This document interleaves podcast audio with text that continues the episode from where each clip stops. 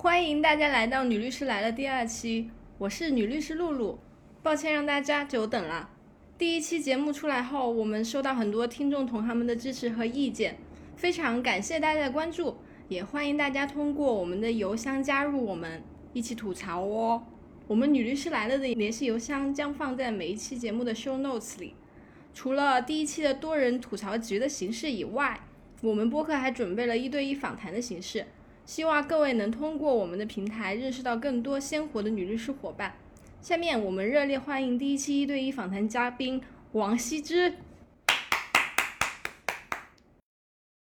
下面我们有请羲之来介绍一下自己吧。大家好，我叫王羲之，然后呢，我是一个学了十几年法律的人，可能，但我年龄当然也没有很大了。然后我自我认同的话，应该是属于 queer。当时，因为在我进行学习和工作的这个期间呢，我是有很大一段时间都在探索的，所以其实到现在已经对自己的学业、工作还是说取向方面有了比较成熟的了解之后，就很想给当初可能都在迷茫的一些年轻的学弟学妹们啊，就一些启发吧，可以说，所以来参加这一次访谈。就希望能带给大家一些有用的见解或者信息。嗯嗯，好的。其实我跟西之认识了两三年了，是吗？对。对，西之现在是在国内职业，之前在美国那边职业，所以我个人觉得西之做我们第一期的嘉宾是很合适的。因为第一是这个平台其实是我们几个人，包括西之和我，还有另外两位律师一起来创立的。第二就是羲之比较丰富的在国外职业，还有国内的职业经历啊，包括他兴趣上做探索啊等等的，我觉得都是比较有故事性的，也非常高兴羲之能够做我们第一期的嘉宾。嗯，谢谢露露，对我我确实。嗯，之所以说认同与学业的进展和工作的进展是交织的呢，是因为我当时去美国很大的一部分原因就是想看看就国外 LGBTQ 群体的一个生存现状，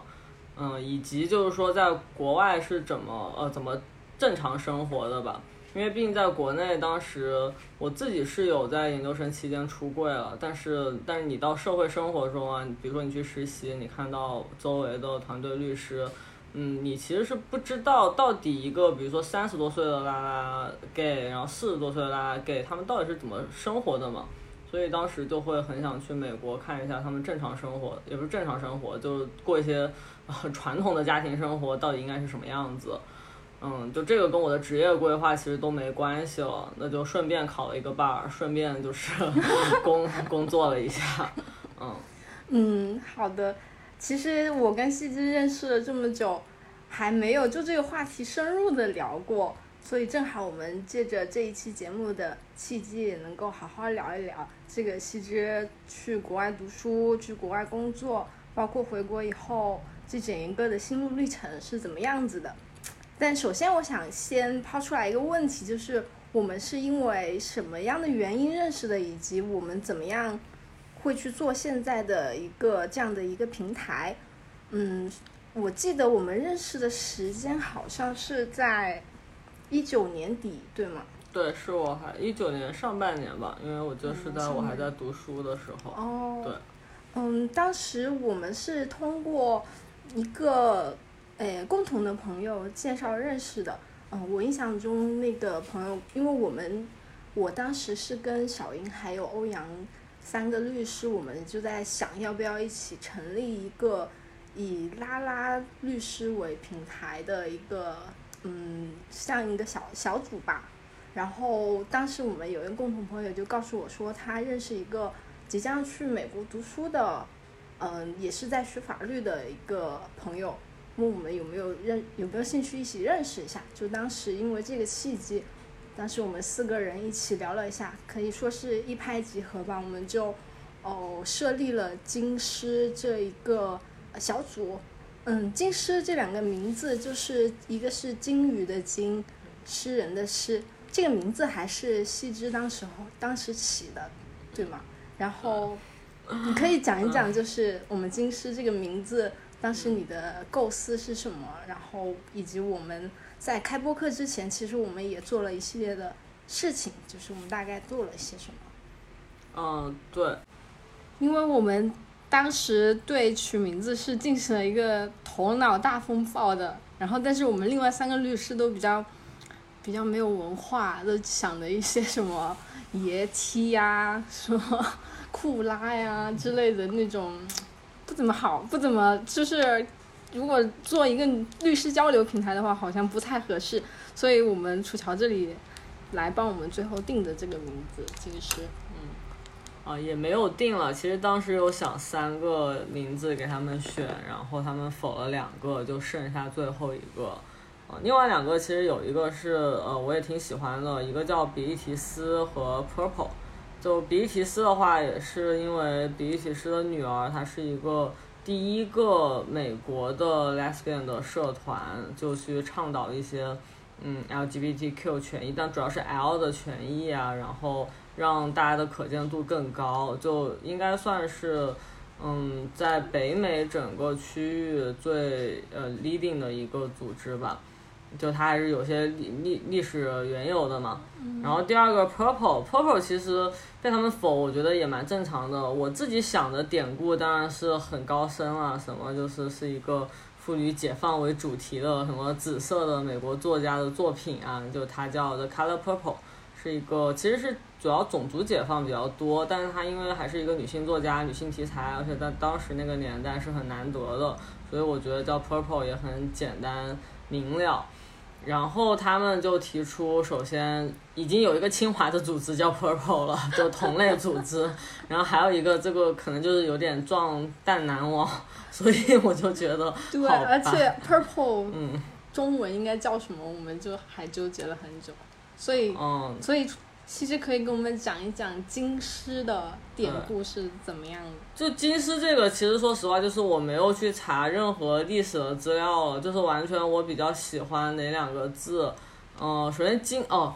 但狮的话是还是有一些缘由的。金是单纯的，我觉得就有之前有一个。嗯，记者吧，我很喜欢，他叫金叔，然后金叔这个名字就给我可能潜意识里面留下了很深刻的印象，就觉得金这种动物它就是很包容又很有用，就是就在在世的时候也为大自然的生态链起到了很重要的作用，死了之后又可以养活一大批鱼啊虾啊什么的，就感觉就是又很古老又很包容，就听起来就是很宏大的一个东西。然后诗呢，是因为确实我们，嗯，就是如果说稍微可能也就百度百科一下，你就可以发现，因为以前他对 lesbian 也好，还是对任何就说和性有关、性取向有关这些事情，他都是很禁忌的。但是呢，人他对性又是有很强烈的渴望和追求，或者说表达欲，他就会通过一些就是这种诗作为比较隐晦的一些手法来表达。所以在很多嗯，不仅仅是说 lesbian 的发展的这种场合，可能在其他哲学领域啊，或者是只要是涉及到就人的思想开化的领域，它诗就是诗歌这种表现形式都非常的嗯，叫什么，就 essential 吧。对我，我们我印象中第一个公开出柜的女。就是 lesbian 的话，应该是萨福吧，就是希腊希腊时期的一个女女诗人，所以我最后我们都觉得这个名字就是很诗情画意，然后又很符合我们就是 lesbian 的基调，所以最后我们一开始的名字是叫做金狮的，然后给大家介绍一下我们金狮，我们一开始的定位呢其实是嗯 lesbian 为性取向认同的女律师，然后。主要的目的呢，也就是因为想要提高我们这个社群这个呃，首先是 lesbian 这个性取向性取向，然后第二是作为女律师这个职业身份，嗯，这样去提高一个可见度吧，就是让大家有一个发声的平台。所以一开始我们是以这个定位来做的，也做了几场讲座，包括也跟进了一些跟 lesbian 有关的比较比较著名的案子。然后后来呢，我们发现，就是越来越多的姐妹，就是直人姐妹，对我们的就是工作目标啊，还有我们的想法非常认同，所以我们就想不要自己把自己局限了。所以后来我们的这个律师交流平台，就是除了 lesbian 的女律师以外，我们还欢迎就是直人的女律师，包括我们我们这个社群里面也有一些就是 trans，就是呃男跨女的女律师，呃加入了我们。所以现在来说，我们的主要的成员大概一百多个都是女律师，不管她的性取向，还有这个她是跨性别还是顺性别。嗯，对，然后，嗯，讲一讲当初你作为学生，因为当时你应该是比我们小一点吗？当时我应该还我我们几个应该是已经是律师了，当时你还是学生身份。哦，对对对，是。对你你我们加入就是加入我们这个嗯呃一起来共同创建这个金氏的，你当时的想法是怎么样子？嗯。对，当时因为我是在武大读书，然后而且本科、研究生都在武汉大学，所以其实，嗯，就整个武汉发展的也还行，但其实，在接触到社群方面是很有限的。也许也会有一些那种类似于什么公园社交的一些社群，但是，但是我还是想 参与，大家可能就是。同好一样可以聊点就价值观上升到三观的问题是比较好的嘛。不过在确实在国内会，嗯，很少有这样的机会。然后等到我到研究生的时候，我很感谢当时我选了国际法，然后同我们有一个，嗯，也是学校友吧，学长他自己有办一个国际法促进中心，就他是一个。也是对国际法充满热忱的人，但同时呢，他也夹带了一些自己的私货，就是开始做 LGBTQ 权益。然后那是我第一次在官方的一个，嗯，因为他同时也打那个杰赛普，就是我们国际法相当于著名的赛事圣地吧，就那样子。就我在比较官方的一个平台，可能法学院也会支持的一个平台，结果忽然看到这个组织居然还在做 LGBTQ 权益，就当时是有震惊到我的，所以我就有专门去关注一下他们的活动。这个是当时是放在官方下面的学校官方下面的吗？因为我们当时在打杰赛普的时候，就会要我们，我不是打杰赛普，我是打的另外一个比赛，但是大家都比较类似嘛，就三大赛事，一个还有一个仲裁的，还有一个国际刑事法院的，对，我是我是国际刑事法院那一波。呃，就会让我们去关注国际法促进中心这个平台嘛，因为它确实是在起到一个 outreach 啊，然后嗯，就联系外部的，就美国、荷兰的那些组织方，然后再接洽到国内的高校，它确实是有这样一个组织工作的，包括有卷子出来或文书出来有消息，它都会在它的公众号第一时间发布，所以相当于学院会要求我们就是要关注这个号嘛，就有点半官方的性质，然后。然后你就可以看到它有一个链接，就是你专门去做 LGBTQ 权益。然后我就去了波士顿大学嘛，在那个时候就有看到他发彩虹法学院的这个消息，就感觉就很有意思，而且他们还选择在哈佛大学举办。我想，哦，那终于给了我一次去哈佛大学深造 的机会，因为我们波士顿大学还是隔一条查尔斯河的。嗯，平常也不会去，感觉会被鄙视。但是，anyway 那次就去了，就其实是一个两天的活动。嗯，就给了大家，就有一个环节还是你去随便去讲，嗯，一个话题。我当时还以为是每个人都要参加的呢，我就写了一个代孕的一个，就大概一小时速速成，写了一个代孕的英文的文稿件，因为想显得装逼一点。结果居然被录了。当时参加的是都是中国人还是？中国人比较多吧，因为基本上都是也有从外州赶过来参加的，然后哈佛的也有一些 JD 啊，然后和老流氓参加，就法律硕士和法律博士参加，嗯，有但人数差不多四十到五十人的样子，对，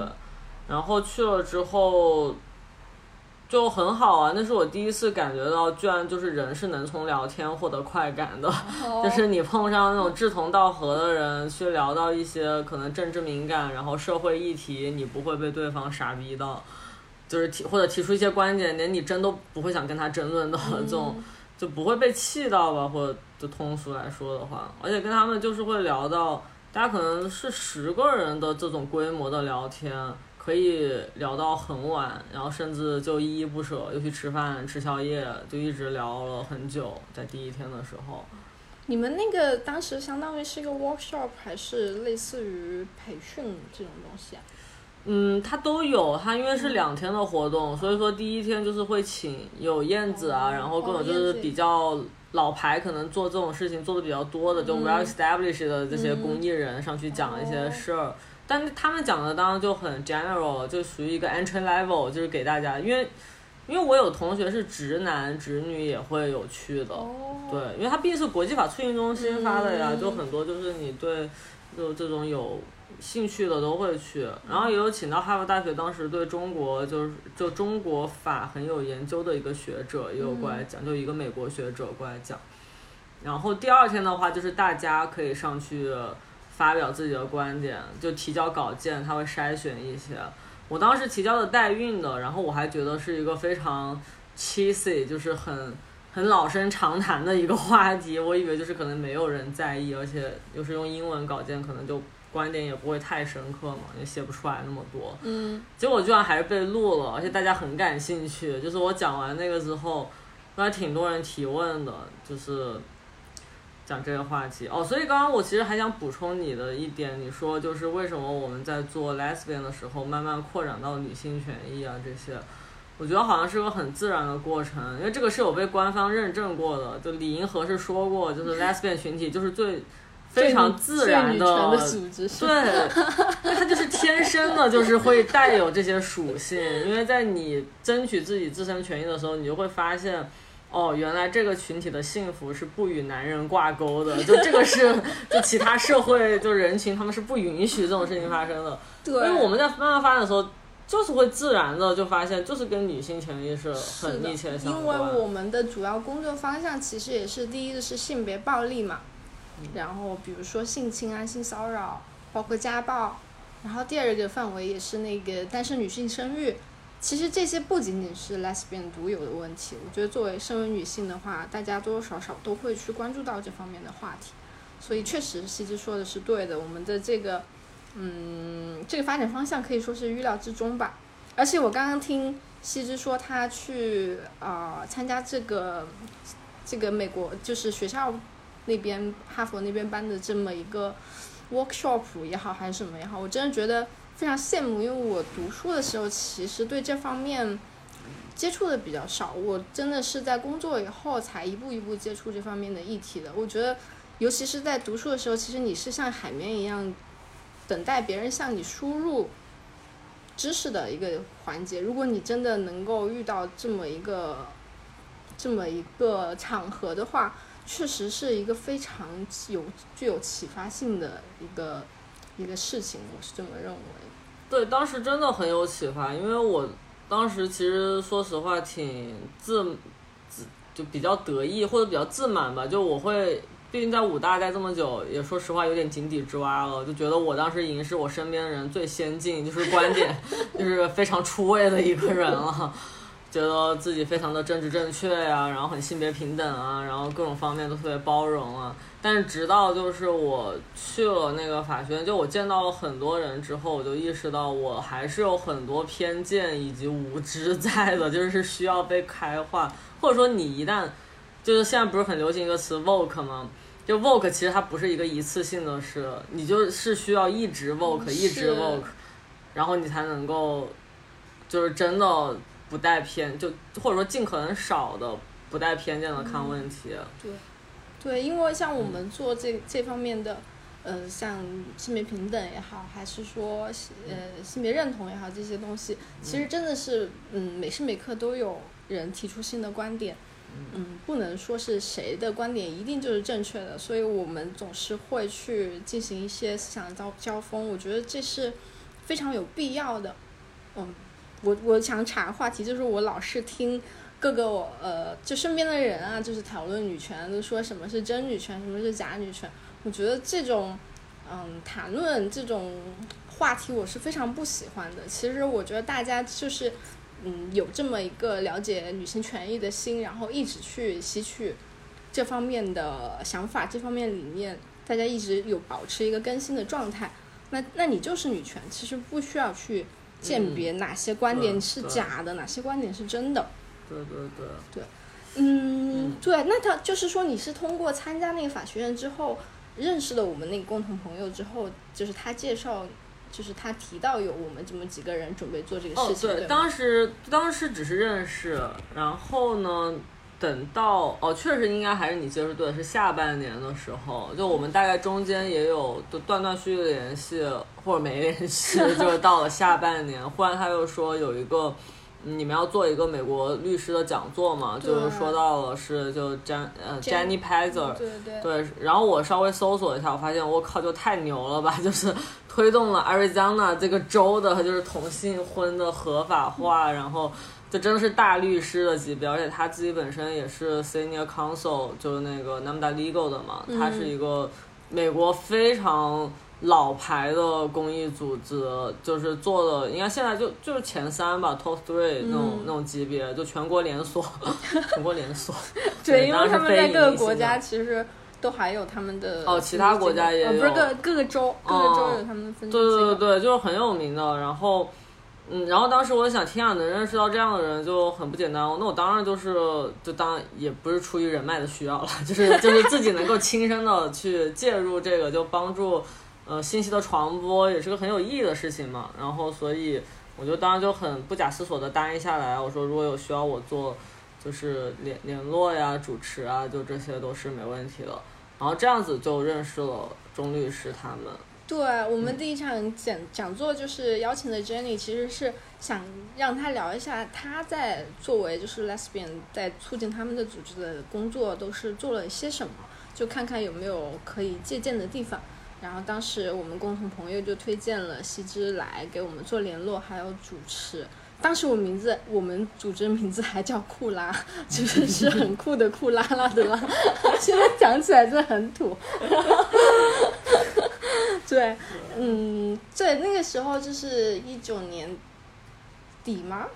嗯，对，因为那啊，那我们是二零年五月才正式设立的，那我们是二零年初做的吧？应该是，哎，不是很记得了。总之就是二零年，可能是二零年初吧。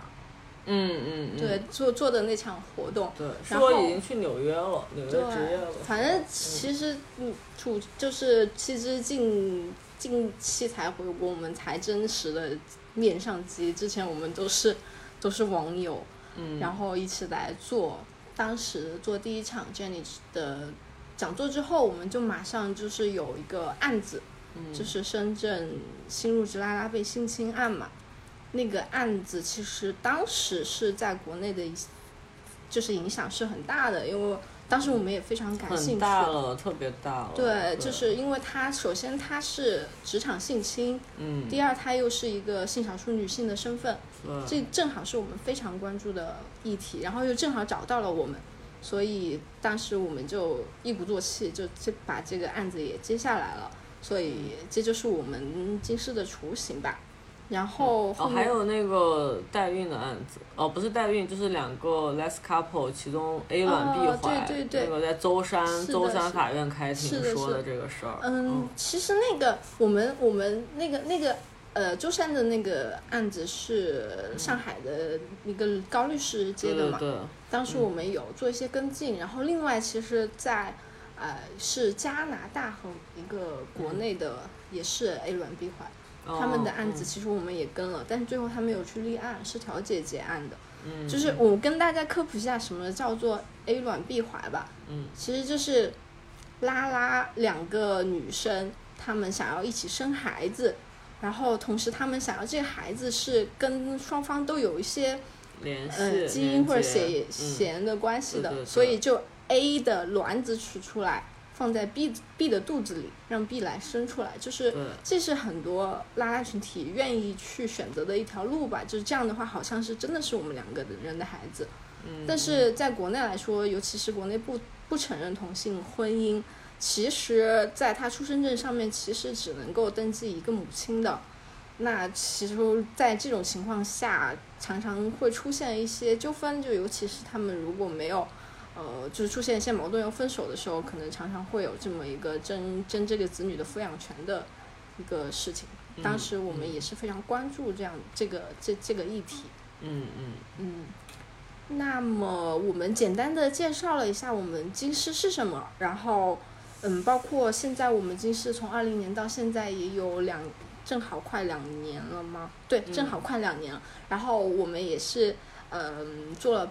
比较多的像法律讲座啊、培训啊这样的内容。近期我们才开了这么一个播客，其实我们播客就是想不要那么学术化，想要让大家。嗯，一起参与进来，去吐槽一下我们的生活呀、工作呀，包括我们通过更多的一对一的去采访，就身边的女女律师来呈现一下我们就是真真实的生活状态。嗯，所以刚刚七之讲到说你是研究生的时候。出的柜，你是说是在武汉大学的时候，还是说？对对对，武汉大学的时候。能大概讲一讲当时是为什么突然是想要出柜？哦，我就是很恋爱脑的一个人啊，就是 就是因为找到了对象，想马上没有找到很喜欢的对象，得是。那第一段就是很混乱嘛，然后就第一段因为才才进大学，就十六岁，什么都不知道，就你这么早读大学，十六岁。嗯，是九年义务制教育漏网之鱼，只上了八年，所以对就比较小嘛。然后，然后当时其实也被侄女骗了吧？可能就一些侄女的把戏，就是个 lesbian 永远逃不过的陷阱。然后，那那个就，但是那个还谈了挺久，就我每段恋爱都谈挺久的，但是但对方就很不好嘛，嗯，就导致我对感情关系就有一些。啊，算了，这个就无所谓了。就反正总而言之，就是跟那个那一段分了之后，就是到了我应该就是到我研究生，哦，本科毕业和研究生期间，然后认识了我当时的学姐，然后她是已经是硕士了，所以，然后在一起之后，她就对我很好嘛，然后我就觉得，而且我当时家也搬到武汉了，就我周末是每就每周末都要回家的，但是这样的话就会导致。我周一到周五要上课，可能就不不能怎么陪女朋友。然后一到周末我又要回家，又不怎么陪女朋友。然后而且我妈当时也是逼得很紧，就是总要，就感觉她会关注我的手机啊，或者是关注我现在生活啊，什么时候就要去宿舍去突击我呀？就当时压力其实就很大很大。然后要陪女朋友，要顾家里面，嗯，但是但是我其实也没有主动的出柜，就是很机缘巧合吧。就当时我压力很大，我当时还有一个写日记的习惯，我就一直在写。嗯，有一次我就回家的时候把日记本带回去了，然后那个日记本就放在桌上，我就去睡了。结果第二天早上醒来的时候，我妈就在我旁边做做卫生嘛，就做做做，就把我做醒了。我还以为你第二天早上起来，你妈就是直勾勾的看着你。没有，就她就是在若无其事的做卫生，然后就把我吵醒了嘛。我我还在说，我说你干嘛呀？我说我还要睡觉，你干嘛就进我房间做卫生、拖地什么的？她说她说啊，那你醒了就去吃早餐呗，怎么怎么的。呃，就也很若无其事的样子，然后我就骂骂咧咧的起来了，然后起来之后，我就一出房间，看到客厅上我的日记本就是摊开的状态，我当时就是倒抽一口凉气，然后，所以你妈是故意的，就是打开了不不要再合回去，让让你知道她是看过的。对我。对我，但是我当时就是脑子已经一片空白了。我我想就是不行，我要先发制人。我就是，我就冲进房间，我说你是不是看了我日记？然后我妈就说哦看了。然后我就。我就当时就觉得好崩溃啊！但是我又觉得，就我又很害，其实就是一种就是害怕到极限，然后就会整个人就很失智。我就跟我妈，我就说你不要侵犯人家的隐私哦，就很像那种男朋友出轨了，手机被女朋友看了，然后男朋友先发制人说你不要放手机，对，就是这种感觉。我说完我就冲了出去，就冲出家门，不敢面对他。然后大概可能在外面，但我什么都没带嘛，就手机啊、钱啊都没有带。在外面我就待了一上午，我冷静了一下，我就回去了。我就想，反正就这样了吧。但回去的心态我也不知道怎么样。结果回去之后发现我妈不在家，她在我的桌子上留了一封信，然后我就去看了。对，然后那封信我当时现在也还留着，就是说，就是女儿是就你是怎么样的都没关系，就是妈妈都还是会永远爱你的，就是就这些，就是说你不要有负担呀，就怎么怎么的这种。所以当时对，就我看之后，我也觉得天啊，就是我妈上辈子修来的什么福气？对，就我不懂，因为她之前真的对我逼得很紧，然后就是会去宿舍，就突击我，明显就是在看我跟谁在一起啊。因为我妈是一个就外表看上去其实很强势，就是很那种的人，很凶的人。嗯，所以，我当时看完也很震惊啊。后面我们当时也是有聊一下了，聊一下之后，我感觉就怎么说呢？就其实我们后面应该在三四年的，包括到现在都会有关于取向上面的争辩。就他时不时还是会说到一些话刺痛到我，就类似于什么。家里还是得有个男的才行啊，怎么怎么的，就还是会有这样的 back and forth 的一些争辩。是，对。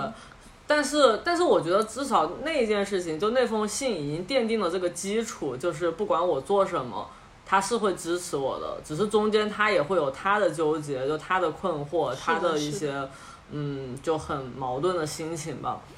然后。对，确实就比较幸运吧。就过了一段时间，我就带学姐回去见了，因为学姐就是那种，就我前女友就是那种，你不看她性别的话，就是很好的人啊。就为什么大家因为她的性别就要去很不体面的去，难道去骂他吗？去打他吗？我觉得这不合理啊。就你应该拿一个普通人的标准对待他吧。嗯。所以，所以见了之后，他们俩相处的很好，因为学姐确实，对我前任确实很好，所以就一直有参与我们的家庭生活这样子。对。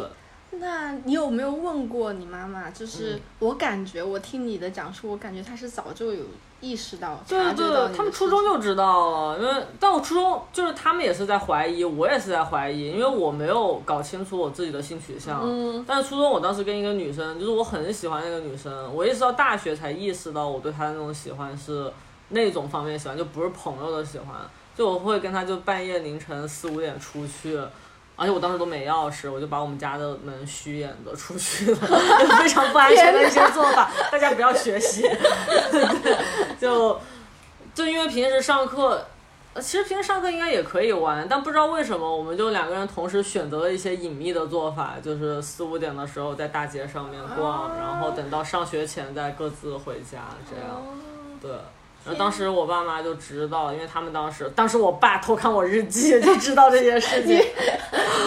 我正经人，正经人谁记日记啊？不要写日记。我就是那种文艺逼律师，就会记日记。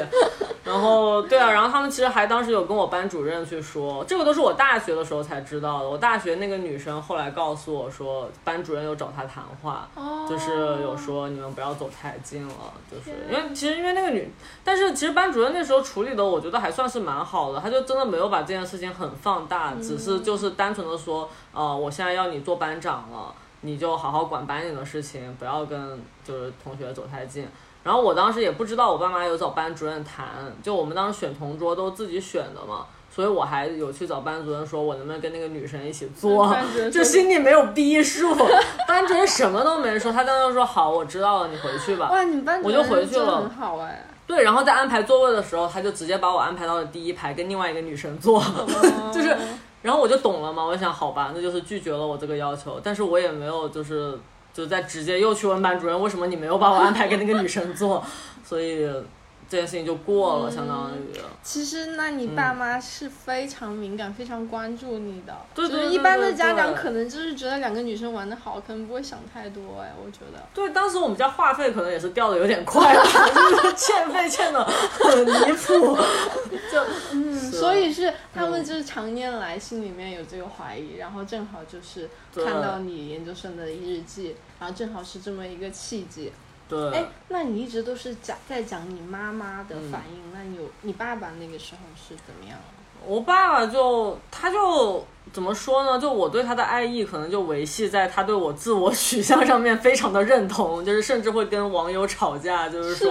对他说他看到网友说同性恋是病什么的，他都会去跟别人吵架。天哪，什么神仙父母啊！唯一的爱意，你要注意我的话，就唯一的爱意维系在这个上面。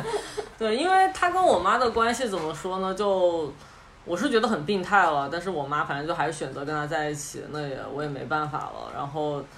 然后他对我就是，他有自己去查，就他当时有看我日记嘛，但是我妈还没有看我日记，就他看到我日记之后，他就有去网上去查这些事情，然后所以就就比较认，也不是比较认同，至少在我面前就是表现的，就是我不会对你这些有任何问题，就是你想喜欢谁就喜欢谁，然后对，因为他如果说我的话，我就会骂他，我就会说，你作为一个男的，你在家里没有起到什么榜样作用，所以我才不会喜欢男的，你知道吗？对，因为我爸可能有点担心我骂他吧，所以，所以就是对我爸这个方面确实没什么问题。嗯，他也一直不会跟我聊这些吧，就要聊都是我跟我妈会聊的比较多，因为我跟我妈其实还是蛮像朋友的，因为我也会跟她讲，就是我会知道，就是你在跟原生家庭相处的时候，你不要把他们当成，我觉得大部分人还是会把父母就是当成父母，就是不会就会忘记他们其实也是作为人，他们是有自己的，嗯，就。怎么说？就有自己的一些判断啊、思考方式啊、思考逻辑啊，就是你要把他们就当成是你的同事、你的朋友，或者说你把他们当成一个陌生人去看，就你应该怎么跟一个陌生人从零到一的一个交流方式，就应该跟他们怎么做。但是很多人就不仅仅是父母把子女，就是可能就当成一个呃叫上属下司的关系，就可能有时候小孩也太把父母当成一个就比较。高位置的一个存在吧，就很少跟他们交流。哎，那你比如说在你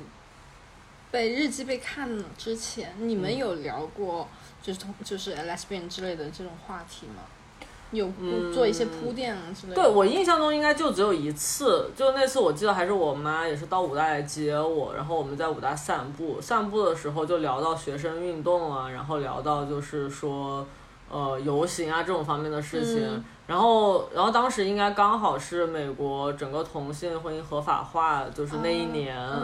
嗯。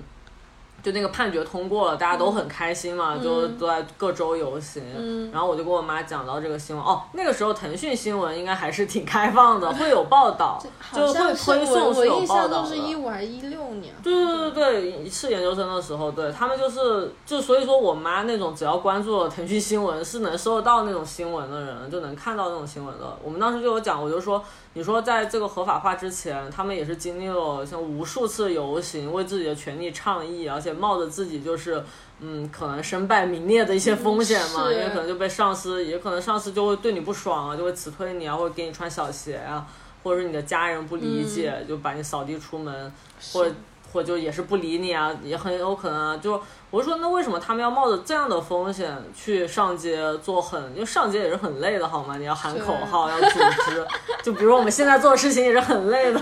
对，还要做审查。对，然后我说，对啊，为什么要做这个事情呢？就是人都是趋利避害的动物啊，他们为什么要这么麻烦呢？然后我妈就开始思考，她说，对啊，为什么呢？我说，因为就是在追求自己的幸福呀，因为这个就是幸福呀，就这个对于我们来说就是自由，自由也好，还是不管是权益也好，自由也好，这个就是我们认为的幸福嘛，就这个是会让我们真的感到开心的东西。如果没有这些的话，你当日子可能该过还是得过，你也可以，就比如说埃及那些国家的 Lesbian，可能你过也过下来了，他们现在还在入刑呢，就，但是。但你没有这些，你就是会痛苦的呀。就是人都是会为自己的幸福去争取的。对，因为，嗯，可能我听到过一个观点，就是说婚姻这个制度必将消亡。嗯嗯嗯。而且婚姻制制度是异性恋的一个制度，你作为一个同性恋，为什么一定要追求这么一个婚姻的这么一个制度去合法化呢？其实我觉得有一点点就像何不食肉糜一样的状态，因为确确实实现在异性恋婚姻制度还是存在的，异异性恋婚姻夫妇他们享有的权利是实实在在的有的。嗯，那我们 gay couple、lesbian couple 为什么不能有这样的权利？那单单说国内的话，那包括包括就是一起共同生育孩子啊，然后包括一起共同置业、共同买房啊什么的。等等的，其实就是一个结婚证可以解决的事情。嗯，但是现在，嗯，现在是没有办法解决。但我个人如果说真的是，呃呃，就是如果是真的是结婚的话，我对婚姻其实没有很很多幻想的。嗯，但是。但是我们要理解，我是认为婚姻的本质是一个法律拟制，它是一个财产合伙，包括人身关系的绑定，那是目前来来言的，不管是异性恋夫妇还是 gay couple、lesbian lesbian couple 来说，他们非常需要的一个权利。所以，嗯，所以我们也是很希望说能够有一天能够看到这么这么一天，国内也是有可能的。但但回到你个人的话，你可能是也是当时在，呃，是什么时候决定去美国读书的呢？嗯，其实也是跟我就是学姐就第二任女朋友会，因为我们关系已经很深入了嘛，然后她比我会大一些，我当时就在想这个问题，就是我们已经到了，其实如果是呃异性恋的话，就是一个谈婚论嫁的一个地步，我就觉得如果要一起生活，嗯，可不可以在一个。我觉得没有证就没有财产关系、人身关系，我并不怕，因为只要这个人我足够的信任，可能我是，呃，就不会担心他搞一些很，呃，龌龊的事情，就是不好给我。抢。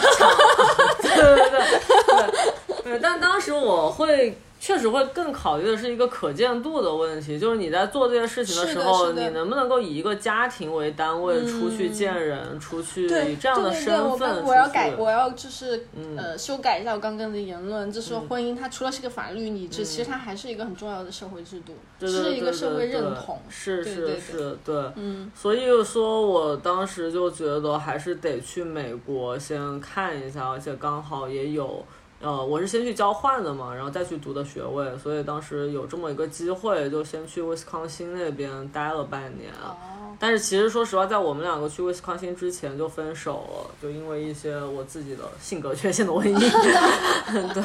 那他是也是去了美国的吗？对对对，他现在在美国生活的很好啊。哦。但但是他很好，就就跟他没有什么关系，因为。呃，因为其实在美国事业方面也是有很多可以讲的东西啊，就是法律从业的话，在美国和中国也是有很多可以讲的，就各有利弊的一些事儿。然后生活方面当然也是会有区别了。嗯，那你去了美国之后，最大的感受就是因为你是抱着一个去看看国外，就是有这么一个成熟的政治正正确也好，还是说有成熟的法律制度保障的一个地方，你去抱着这样初心去看的话，你有没有觉得说它跟你想象有什么不同啊？或者说它正好呃超乎你的想象？你当时是怎么想的？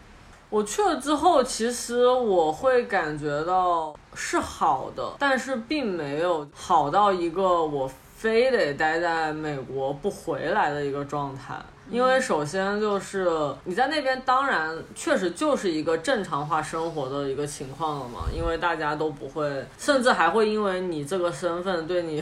退避三舍，就是不敢不敢怎么动你，因为一旦动你了，你说不定就以这种劳动法的保护也是非常的严谨的，就你可能就会告他们一些职场歧视啊，怎么怎么样的都。美国政正确就是比较过分嘛，但是你现在在国内也，大家观念也在改变吧，特别是在大城市的话，其实很多你不仅仅是说你非得出柜，而是。你就可以以隐私的一个观点，就是因为现在我知道的结婚的、离婚的也很多嘛。是的。然后他们那些，难道我要把每一段婚姻关系都交代给交代给你们同事听吗？就是都是隐私嘛。其实就只要一个社会或者说一个组织，它对隐私的尊重、个人边界的尊重到了一定的标准，那其实你个人私生活是可以和你自己的专业职业是分开的。那这个情况的话。对你的生活相对来说，你的取向，或者你一个异性恋，但去酒吧就各种四幺九怎么怎么样哦，这个好像有点偏见了，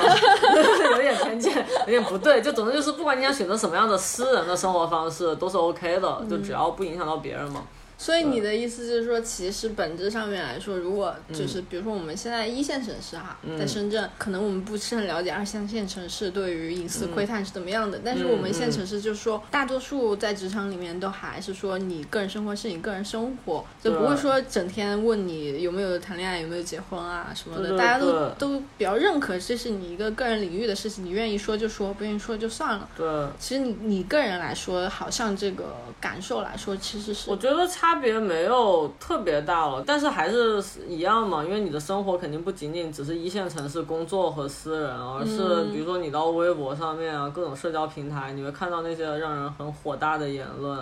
然后包括你自己可能也会对，嗯，因为像我是属于出柜会比较幸运，因为我妈她是一个心理其实很脆弱的人，她会跟我所有的亲戚都讲我的事情，因为她也需要人安慰她，所以这一点跟我妈很像哎，我正在干什么事情，下一秒我们全家人都知道。对，是，所以我当时都觉得没必要告诉亲戚吧，但我妈就说，那其实你妈其实这一点是好的，因为我经常会听说说你向父母出柜，等于说是把父母关进了另外一个柜子里。就说父母可能会就是帮你隐瞒，跟不不好意思跟其他身边的人讲。我觉得这一点，你妈妈这种性格反而是可能是一个好。对我当时我妈还有反过来说我，因为当时也是亲戚喊着去吃饭，然后当时但是当时我前女友跟我们在一起。我就说那让前女友先回学校，我跟我妈去吃饭。我妈说你怕什么？你有自信的话，就是你什么都不怕。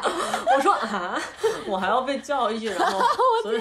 对，所以最后就是我们三个人一起去了家庭聚会，然后大家就是都知道，就他是跟我是什么关系。然后天哪，然后包括对，就包括到现在，就或者我到我在波士顿大学，就我亲戚有过来参加我毕业典礼，嗯，就是当时我有就谈到。新的女朋友。会打电话呀，怎么怎么样也很明显嘛，因为打电话的时候就不能陪他们嘛，一打打两两三个小时，然后亲戚也觉得就是无所谓。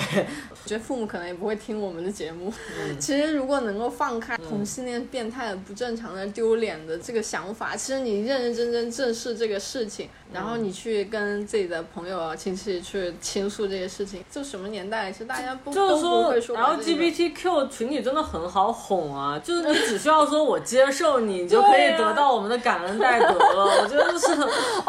你这么说起来真的很很白嫖的一个生意。然后，所以整个就是很多父母可能他们。困在自己的观念里面了，他心里面可能也是认可自己的女儿或者儿子是这样的，但是他总觉得社会观念是不正常的，所以就很纠结，也一直瞒着其他的亲戚啊朋友的。我觉得西之的就是父母这个，我觉得还蛮有意思的。对，但我确实这个案例不能作为特别参考，不过我后面跟我妈或者父母的 battle 还是可以作为参考的。battle 哪方面？就是我们真的会有很多探讨，因为出柜真的不是一次性的事。情，只能说它会奠定一个你到底这个人值不值得你信任的一个基调。因为说实话，父母是我们不能选择的。嗯，有些父母可能确实是你没有跟他做朋友的基础，没有做朋友的基础，就意味着你跟他交流是非常困难的。就跟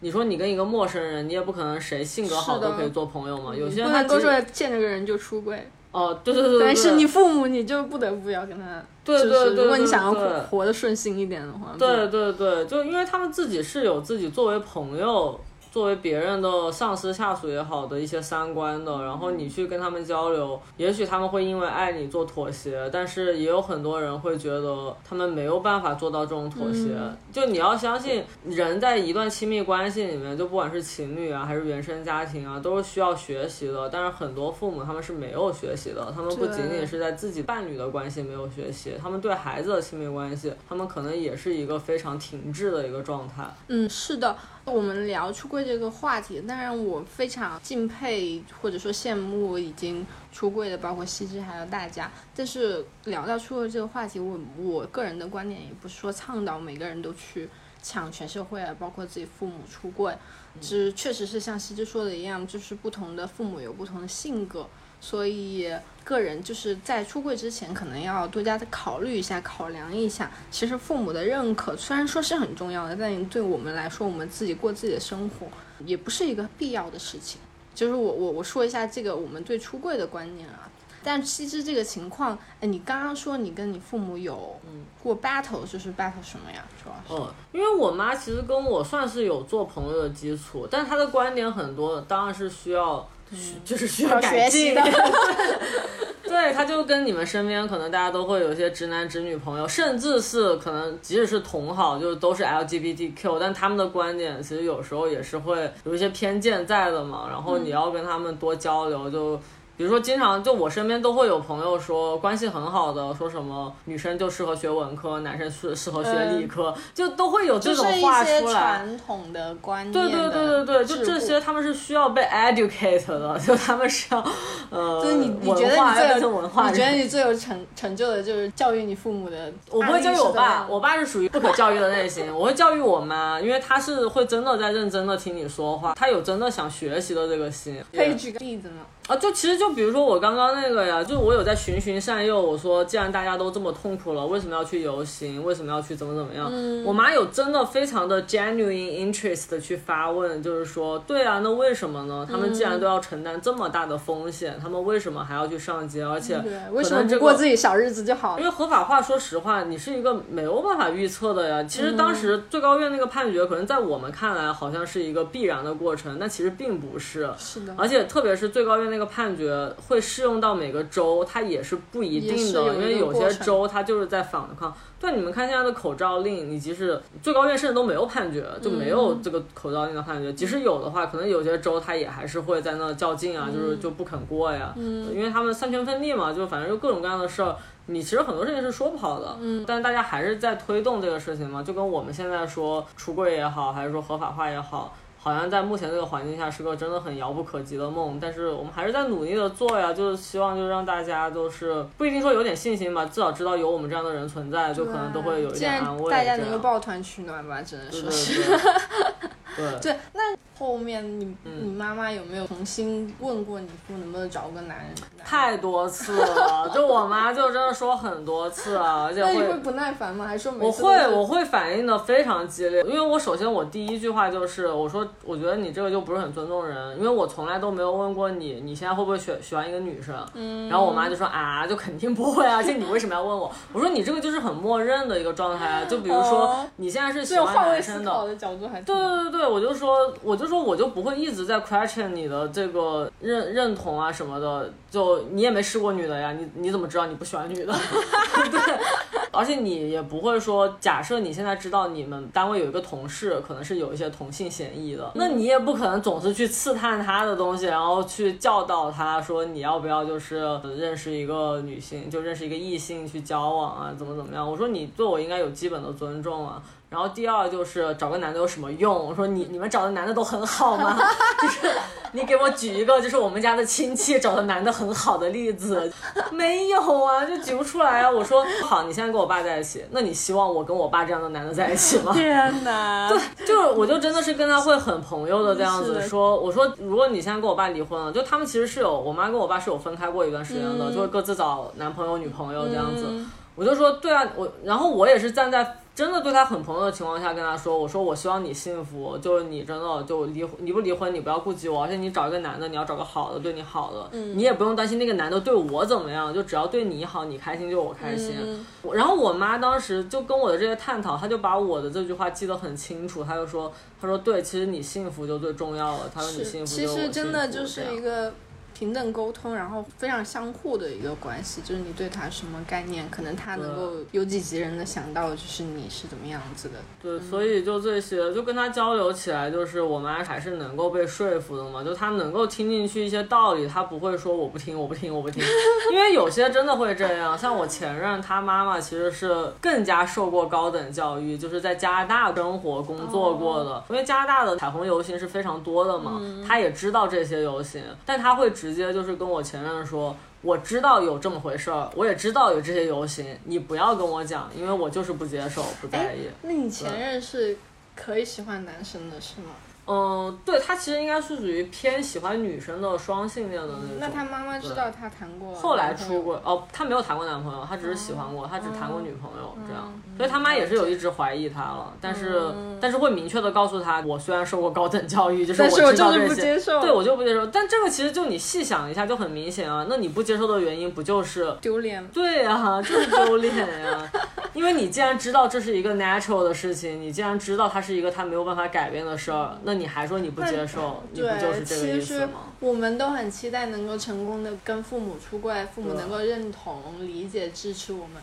但是这确实，就像西之说的，父母不是我们选择的，就父母的观点是怎么样的，是我们没有办法去左右。如果他们就是不接受、不认可，那就算了嘛，我们自己过自己的日子。不一定一定要父母认同我们这方面的事情。对，这有一个很痛苦的方面，就是有些小孩我知道，就当你没有特别思考自己的原生家庭的时候，你很希望父母爱自己。特别是我跟我前任讲到这些的时候，他会觉得很痛苦的一点是，当他听到我的，他会觉得可能是不是他自己的父母不够爱他，所以导致会有这样的争端。然后包括就是他自己在争论的过程当中，他很逃避这件事情的讨论，也是因为他非常的担心这种方面。可能让父母就损失掉这种爱意。是的，我想起来，就是我昨天跟西芝去参加了一个，就是说讨论生死的一个活动嘛。就说如果说明天最后一天你就要死了，你今天要做些什么活动？当场我就在想，如果明天我就要死的话，我可能会告诉我父母，就是我我我就是我可以喜欢女生，然后现在跟女生在一起这件事情。因为我觉得，如果我都死了，他还不了解真实的我是这样的，我其实。对于寻找他们的认可这件事情，我不是很有执念，但是我特别害怕，就是我告诉他们之后，他们反应是非常激烈，然后非常反对的。这样的话，可能就会，我会觉得他们好像不爱我。嗯嗯。但是可能他们有他们的考虑，就所以我就是一直没有敢跟他们讲。虽然他说他们已经怀疑很久了，然后，所以我昨天我们在讨论那个事情的时候，我就一个一个一个一个念头吧，就我今天突然想起来，就是如果说我明天就死了的话，我今天可能就会告诉他们这件事情。就是不然的话，他们都不了解真正我是什么样子，不管他们同不同意吧。确实，我对这个事情是有一个结论性的，就是说，其实之所以有这个想法，就是因为在养育你的过程当中，父母就是在用爱来 control 你。对，父母就是一方面是有些父母不仅是用爱，有些父母可能还会潜意识的用钱来 control 你。嗯，就其实他们是离不开我们的。我现在要告诉大家，因为他们养老是要靠我们这些独生子女的，不然送到养老院就一个都跑不掉，好吗？但是确实。你从小以来，至少因为我有很深度 engage 到我前女友和她父母的关系，就是非常明显的，就是会有一些话，就是那种你如果不这么做，那可能爸爸妈妈就不爱你了。就也许我会还是会给你钱，还是会养你，但是他会说这样的话，不会说，但是很明显啊。就比如说，就是在你不乖的时候，就对你冷淡哦。但是他爸是会直接说的，就是一旦。有不乖的地方，就违他们违逆他们意思的地方，就会说我们给你花了这么多钱，你为什么要这样子做？或者是你现在给我把你花的每一笔钱给我报账，做 Excel 表，就是你给我就是列出来，就这样。就这种很侮辱人嘛，然后但是就是好伤感情哦，这样讲。对，但是你如果一直都是这样下来，就是你如果从小到大，可能就是在你塑造你跟父母之间爱的这个关系的过程当中，你都有这样的行为模式，那就会造成你很难跟父母去出柜啊，因为你的潜意识的恐惧已经被种下来了，相当于一种就催眠嘛，怎么怎么样。所以就是我说，父母他们对亲密关系的修炼是很少的。他们不会反思自己在亲密关系中是不是用了一些操控的手段。我看过一本书，忘了是什么书，反正就是说，子女成年是子女的一门课。然后父母其实，在子女成年的时候也是毕业了，他父母也要有这样的心态。但我们中国中国式家庭里面的父母。没有，他们很少反思的，因为心态放手的心态。对，很少反思啊！就现在其实真的是，说实话，计划生育这个政策真的是造福了女性。就当女性是独生女的时候，资源啊，不管是就资源的传承，还是你包括爱的一些分配。都明显的会不一样，而且又因为是独生女，你在结婚的时候也是会有一些，那父母就不会觉得是在嫁女儿了，因为我就这么一个女儿，你别就是搞走了这种之类的。对，计划生育本身是一个比较，我认为是比较反人类的政策啊，就是限制你的生育权。但是确实，西之说的一方面来说，我们独生女确实是占尽了优势。然后在上一代培养我们这些独生子女的时候，他可能是倾注自己的一切来培养的，所以他们真的很难放手。一方面来说，嗯，但就是你自己要想通嘛。我觉得，如果说真的要做出柜的打算的话，其实首先你要从心理上断绝你跟父母的关系，嗯，你对他们的预期降到最低。其实之后就怎么说呢？就是你在这个权力关系占到主导地位，可能才会说有成功这个概念。但是同时，我也觉得出柜就像呃露露说的，你不是在争取认可，你只是在展露自己。就每个人都有展露自己的。就一个本质的需求，人性的需求是我们自。己的，他同不同意是他的事情，他同意是最好，他不同意我们也自己过自己的生活就好了。对啊，你不会想装啊，就就包括你，就是你在伴侣面前，你喜欢的人面前，你不是装的，就是因为你能在喜欢的人面前不装，你才会喜欢他。嗯所以当你跟父母一起，就在家一个最舒适的环境，最不需要防备的环境，你也是不希望是一个装的状态了。是的，是的，确实是一个比较痛苦的状态。对啊，对啊。嗯，哎，那回到你去美国的，就是你是在美国读了 LM 是吗？对对对。然后之后考了嗯 bar，、嗯然后在美国职业。最近为什么突然决定回国呢？这个就是，说实话没什么好说的，因为就是我刚刚我提到恋爱脑，就是分手了就回国了，就本来只是打算回国过个年，然后结果分手了。在在隔，我知道这个我知道，就是说在隔离期间分手了，然后就决定在国内对，就国内拿一个律师证嘛，因为之前研究生考了那个呃司法资格证，嗯就实习一年不是就拿律师证嘛。其实就是这有一些想法，我真的觉得很好奇啊，就是包括说恋爱脑，可能恋爱恋爱脑是更多形容是直女在异性恋关系里面的一个表象吧。然后包括西芝时常会跟我说他好想结婚，哦，对，但我在想，是。你这个点究竟是在哪里？就是你有没有想过说你想结婚，就是想要什么？对，一个是你之前也有分析的，就是一个长期的 commitment 的一个关系，就是我会希望对方也愿意为我放弃一些，比如说可能性啊，然后或者是大家的财产、人生都能绑定在一起啊，就这个也会带来一些风险嘛。就我会希望对方有这么信任我，就我们俩之间的信任度有到这个程度。嗯。而且说实话，如果我是直的，也是一样的观念，就跟我直弯可能没有差别，就是我都是这样的恋爱关系，就包括我一直在说结婚生小孩，就是我不管是直你自己我都这个是想生小孩的，对，不一定我自己了，但也就可能是没办法的话，是子我自己，对，是是。嗯，所以更多的是关于婚姻的美好想象吧，可能是。长期关系吧，或者就长期又严肃的那种关系。嗯，对，因为如果说到了一个领证的地步的话，双方都是非常要去做一个嗯。严肃的承诺的。可能哦，我我在异性恋的朋友里面经常会提听到一个观点，就是说结婚要趁早嘛，嗯，嗯是说嗯。年轻的时候，因为他们异性恋就是有结婚这个、这个这么一个 deadline 在自己头上，所以很多就是可能二四五岁刚工作一两年，嗯嗯，然后他们就结婚了。嗯，因为他们告到年龄了，该结婚了，没有想太多，然后所以他们就认为结婚要趁早，就说到了三十岁左右，可能反而就是很难结婚了，因为你对婚姻是什么东西已经有了自己的思考了。我觉得会有一点，我现在都有点想，如果 dating 的话，我就要发一个问卷过去给大家先做，做完了大家来决定要不要出来喝咖啡。稍微有这个想法，但是应该是不会实施的，因为我想到如果是我自己收到了那份问卷，我应该都会掉头就走。对对对，你算老几啊？跟我对对对对对给我还鄙视呢。是的，是的，是的，是。对，就是其实就到我们这个年纪，我们三十岁左右嘛，我们其实又尤其我们是学法律的，我们对婚姻是什么多多少少都有自己的概念的，所以我认为婚姻是一个很严肃的 commitment，、嗯然后同时这么多权利义务围绕在嗯嗯中间。对啊，我我另外我还想到。可能很多异性恋在领结婚证的时候，可能他们连婚姻法都不会看吧，就嗯不知道嗯有什么权利义务。对，是的，是的。但就我觉得 LGBT 好像有一些不一样。我跟好多 cou gay couple 也好，les lesbian couple 也好，我给他们做过，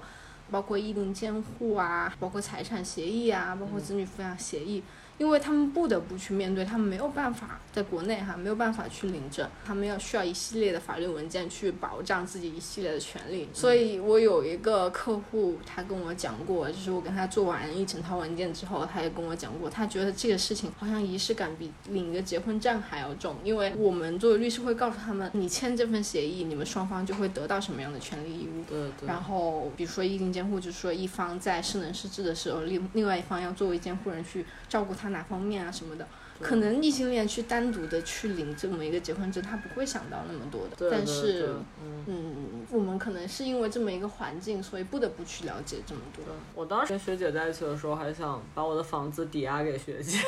然后做一个这种抵押关系，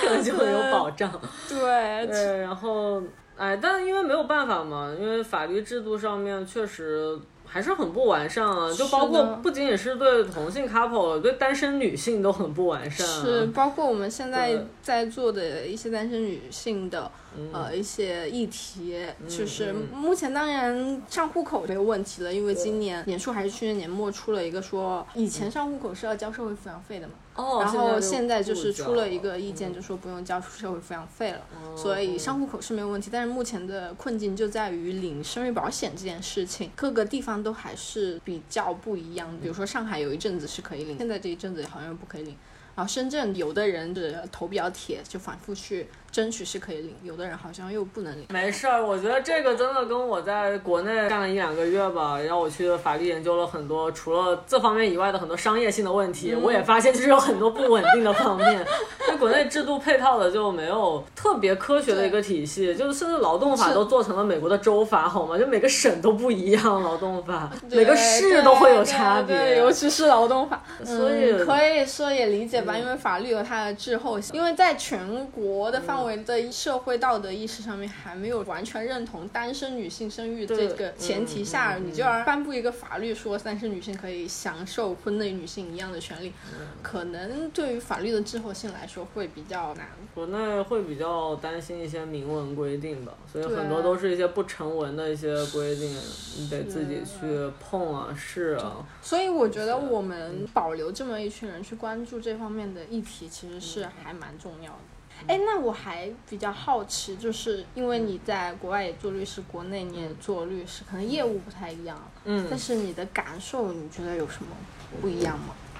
嗯，感受的话，对这个对可以给法学生建议一下，就是首先要给自己设限，就不要觉得在美国职业是一件很难的事情。因为当时我在本科的时候，我应该大一大二可能就咨询了出国方面的事儿，然后就有人跟我说，在外面读一个一年的硕士嘛，可能一年不到十个月。然后你要找工作是非常难的，然后你只能读一个就是那种。嗯，Juris Doctor 就那种博士学位，就读三年才也许能够找到的工作是。这个想法。当时就很首先劝你要读。JD，然后第二你要考 bar 嘛。然后我一搜，然后 JD 就是很贵嘛，就你当时读那种差的学校可能还行，但是三年还是很好像。将近一百万吧，三年绝对不止，啊就一百五十万以上吧，因为而现在物价也涨了，嗯，但不过现在汇率好像还不错。不过总而言之，就是当时我觉得肯定不行啊，就是。而且读三年 JD，你还是要跟其他的美国人的 JD 竞争嘛，因为美国人他们是没有本科的法律学位的，他们都是去读的研究 Juris 生 Doctor，、对，嗯都是那个学位，那不一样，竞争还是挺难的嘛。而且你三年就能确保你能说到 native speaker 那种英文表达水平，感觉也比较难。所以最后我是这件事情一直滞后到研究生的时候，我去威斯康星交换的那半年，就了解到了很多信息，我就觉得这是一件可行的事。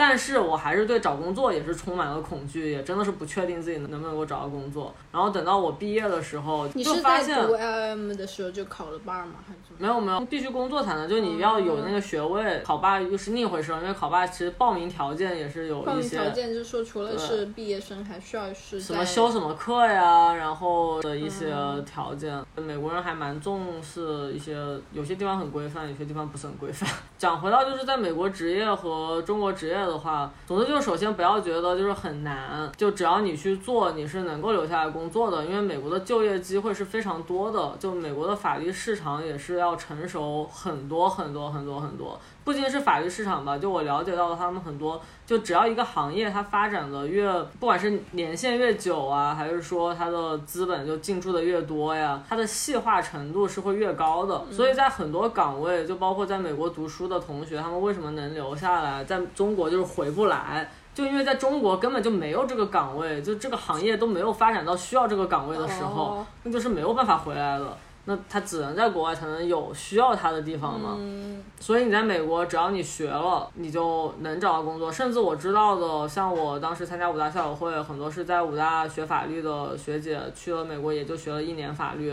后来都转行了，就去什么做开发呀，就地产开发，或者是做什么。啊，他不是那种什么像我们这边的万科那种开发，他就是什么数据开发。对，他就是一个包工头的那种性质，他就是就把一个旧房翻新，然后再出售，他赚里面的差价，就这样。然后还有一个也是做制片人吧，应该是，嗯，就是去，但也不是好像很 fancy 什么好莱坞的那种很大制片人，也就是。就小制片，因为纽约是一个就百老汇啊那些剧啊，就是 Off Street 那些剧都是很多的，也是发展的很好的嘛。就他们制片也可以制作这种小的 production，所以他们转行的也很多。然后即使不转行，你做律师的，只要你想留，是留得下来的。如果说至于生活和工作的一些呃 work life balance 的话，美国当然是会加班少一些，因为就他们不太卷吧，应该说，就包括合伙人也不会想自己周末的时。候被找，因为合伙人也想过他们的家庭生活。嗯，然后如果你要找他的话，呃，也能找到。就比如说客户找，可能还能找到吧。但一般他还是不会工作，就留到周一再工作。嗯，他们的客户被调教的很好啊，因为整个美国法律市场非常的垄断。嗯，就包括医生也是这样，医生好像也是被垄断的很好。就客户都是被教育的很好的，就是如果周末要联系你，你回了，他们是会感恩戴德的那种。对。所以这个就会让你压力也很小，律他们普遍也会对律师就尊重程度也会高很。还有一个很重要的原因是，他们真的是生活的方方面面都会需要到律师。其实如果就是说你看美剧看的比较多的话，你会发现不管是不是法律剧。你总会在某一集的某个片段看到有 involve 进律师的一些镜头，就稍微留一下，真的就是每部剧可能都会有，只要是生活剧啊，就不是那种科幻题材的怎么怎么样，就因为他们确实就你涉及到请律师的环节太多了，对于他们来说可能就是一个不说去超市消费吧，但是。可能就跟上学，我觉得没什么两样，因为包括他们就比如说你去物业走到一个地方被门框砸了一下，就直接找律师都不用花钱，因为他们那种 personal injury 律师直接就打官司，你拿到了五万美金，律师再抽一万美金走，这样。哎，我听说美国离婚一定是要请律师打官司的，是吗？嗯，你如果是注销就不用。就你可以自己就直接递一些，就比如说你跟离婚有什么区别？嗯，就是你什么都文书都准备的很好，也不涉及到孩子，然后你们可能也就结婚了没几天，比如说去那种什么拉斯维加斯闪婚一下，然后又回来，就是没有什么共同财产，然后也没有什么婚内财产需要分割，也没有孩子。那这个你可以就走一个注销的一个场合，嗯，但是你在这种场合下，其实一般政府工作人员都会非常极力的劝你，你请个律师吧。你请个律师吧，因为他们可能请一个律师签个字也就花个五百刀、六百刀，就如果是注销的话，就五百到六百刀这个场合。了解，这是确实，确实国内外，美国跟中国来说，律师市场的成熟度是完全不一样的。对对对，在中国的话，你看政府部门应该是很排斥律师的吧？不可能会让客户就是劝客户说要请可能只有刑事案件说一定要，因为刑事案件是一定要有律师的。对对对，刑事案件算是最规范的了。我很喜欢查我们。国家的刑法问题，一下就能查到解决方案。除此之外，商事问题啊、金融问题太难了，很多不确定的事情嘛。然后，对，而且国内确实是要卷很多。反正我们，尤其是在我们在一线城市，真的加班就是常态了。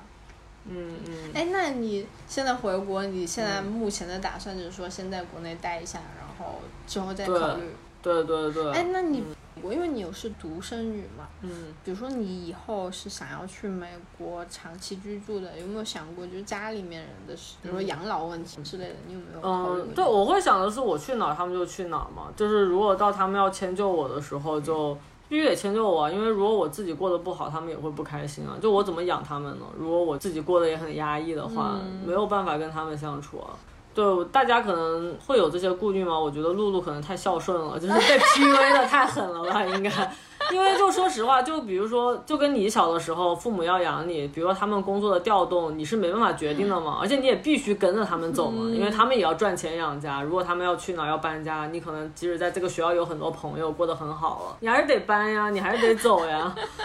而且像我前任，又又说到我就是上一个前任，他就真的是很苦，就他爸妈就是硬是要初中把他送到加拿大去读，其实他根本就不想去，但他爸妈就觉得。我花很多钱要让你去读常春藤，然后要让你上那种名校，你就必须得去。就去了，其实他过的就是很痛苦的，因为他当时初中了嘛，然后他性格其实是一个不太喜欢跟人交往，就是当时也没有朋友，然后英文可能又不好，就整个都把他，我感觉他抑郁可能就那几年开始了，就到到高中实在受不了了，就退学了，就又回国读高中，最后又去加拿大。就所以你说这些父母也把这些事情干出来了呀？就你为什么就是